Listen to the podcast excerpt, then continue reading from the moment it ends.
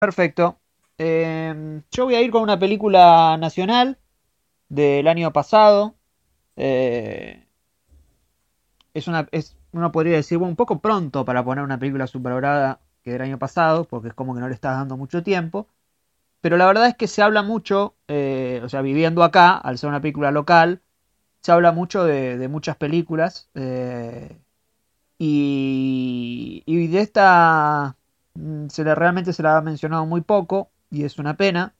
Sobre todo en un género que, que como decíamos, no, no hay tantos exponentes, o ni si, a, las de, a las mainstream se las ataca, bueno, uno diría, bueno, a las independientes se las destaca, y tampoco sucede eso, que es eh, Los payasos de Lucas Bucci y eh, Tomás Esposato, con, eh, donde actúan Lucas Bucci, Tomás Esposato y también el comediante Jerónimo Freisas.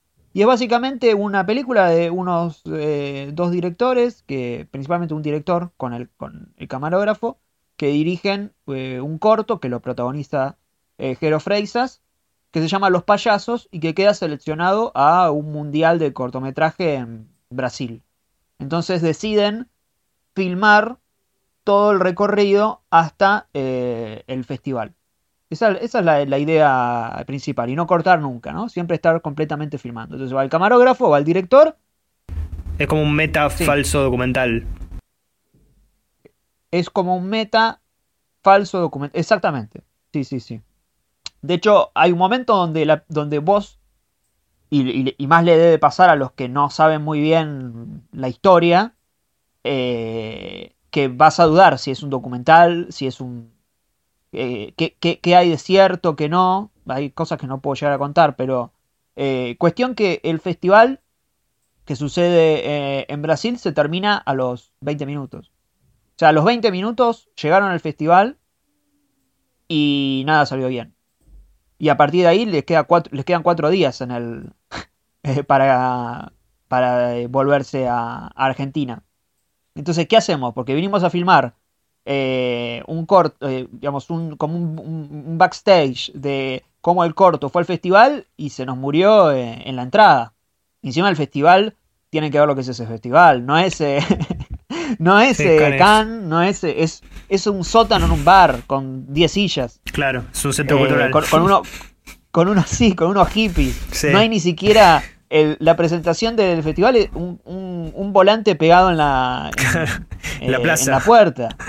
Sí, sí, sí, sí. No, es, es, lamentable el lugar. Sí. Eh, y entonces se tienen que. Y perdieron ahí. O sea, no, no es que perdiste en un festival grosso y decís, bueno, perdiste contra los mejores. No, perdieron en un sucucho. Claro. Eh, entonces tienen que decir, bueno, ¿qué hacemos? ¿Seguimos grabando? ¿Qué, ¿Y ahora qué queremos contar con esto? Sí, vamos a seguir grabando, pero ¿qué, qué, eh, ¿por qué? ¿Cuál, ¿Cuál, es el fin? ¿No? Y se vuelve una, que en realidad es lo que era, ¿no? Pero eh, se convierte en una película mucho más filosófica, digamos, mucho más em, existencialista, sin caer en ningún tipo de, de, de, drama bermaniano. O sea, es una película donde vos ves a estos... Porque digamos, el corto se llama Los payasos y básicamente los payasos son ellos, ¿no? Que tienen que pasar por un montón de situaciones tragicómicas. Eh, y el actor que es completamente competitivo, ¿no? Que todo el tiempo está tratando de jugar y bueno, te gané en esto y en esto fracasaste y trata mal al, al tipo de cámara. Eh, entonces se, va volviendo y todo eso está siendo registrado. ¿Y qué hacemos con todo ese material después? Digo, ¿qué, armamos con todo eso? ¿Armamos un corto, una película? Eh, ¿Cuál es el fin de eso? Digamos, ¿cuál, sería el hilo narrativo de todo eso que, que, filmamos? Entonces se va volviendo como el proceso de buscar algo en donde no sabemos bien qué hicimos. Es medio el proceso de hacer una película o de filmar un documental que tenés un montón de horas de metraje y decís, ¿y esto cómo? Primero tengo que descifrar hacia dónde va para armarlo. Eh, todo esto de vuelta, dentro de una comedia que, está, que es muy graciosa, que está llena de chistes, eh, que tiene que tiene grandes momentos, algunos no los puedo decir tanto, eh, y que dura una hora diez. pero creo que en general lo que pasaba o lo que estaba leyendo era que eh, la mayoría esperaba como el festival, esperaba como la película tipo Little Miss Sunshine, donde Eh, y al eh, el final. final es- y al final van al festival y pasa esto. Y bueno, la película no es sobre eso, ¿no? Porque justamente lo detona a los 15 minutos.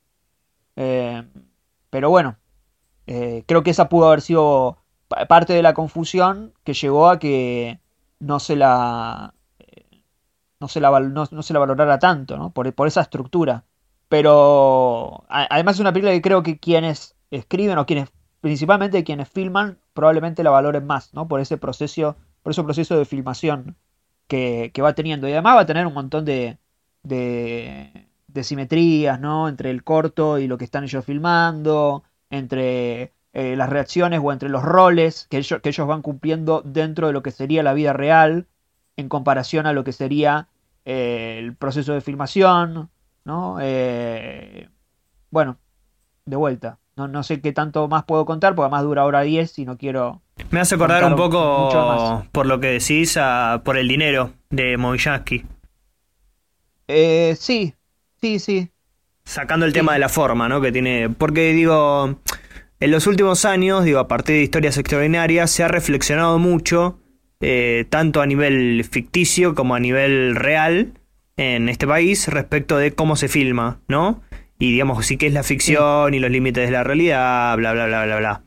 Eh, y me parece que el Pampero, digamos, eh, amén de la calidad de, cada una de sus producciones, me parece que sí ha insertado en la, la producción cinematográfica por lo menos una reflexión de cómo se hacen las películas, ¿no? Y creo que eh, por el dinero es como la, la película perfecta para ejemplificar lo que es la elaboración de una, de una misma película.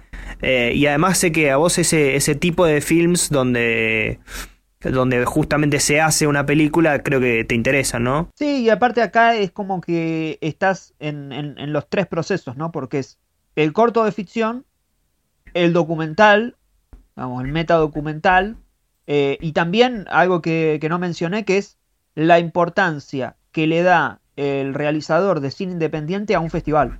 Mm, Que es algo que también discute la película, como le estamos dando una importancia, porque claro, porque el festival, y nosotros entendemos que el festival es lo Los que valida. hace que eh, los valida, claro, y ahora que nos quedamos como eh, en el medio de la nada. claro. Entonces va planteando ese tipo de, eh, de discusiones, sobre todo la realización eh, local, pero bueno, me imagino en toda Sudamérica debe ser más o menos lo mismo, eh, sobre el- ese proceso de- de- del director de cine independiente que, eh, que bueno, que tiene que ir, que todo el tiempo tiene que estar resolviendo problemas, que puede que puede pensar, que puede hacer y que en realidad tiene que pensar mientras está haciendo y haciendo mientras piensa, ¿no? Es como que se van chocando todas esas tareas y vas teniendo que lidiar con un montón de, de, de- de improvisaciones. Y es interesante además cómo, cómo sale la película de un lugar teniendo en cuenta que lo que sucede es algo que sucedió en la vida real. Solamente eso puedo decir porque si no es como que Claro. cuento demasiado. Pero hay algo que sucede en la vida real, que sucedió en la vida real, que se entromete dentro de la resolución de la ficción, de, de la, de la película y de la y de, y de lo que quieren hacer. Entonces, eh, eh, al mismo tiempo estás viendo cómo los mismos realizadores resolvieron ese aparente eh, inconveniente. Así que es, es muy y además eso, ¿no? Que dura hora 10. eh, Ujú. eh, digo, propone demasiado para ese poco tiempo, ¿no? Que- Claro, sí. Que, que significa. Sí. Bueno, también podríamos hablar un poco de, de State and Main, ¿no? Me, me acordé recién eh, por, eh, por la película que, que viene ahora. Bien, claro, bueno, State and Main, sí, muy bueno. Sí, sí. Muy bueno. Sí, sí, sí. Me hizo acordar un poco. Ahí era con una. eh, bueno, sí, también. Era un guionista de. Philip Seymour Hoffman. Sí. Exactamente, sí, sí, sí. Ahí también tenían un inconveniente, un accidente. Sí, Bueno, hay un- varios. Un accidente Sí, un poco más. Sí, sí, varios más.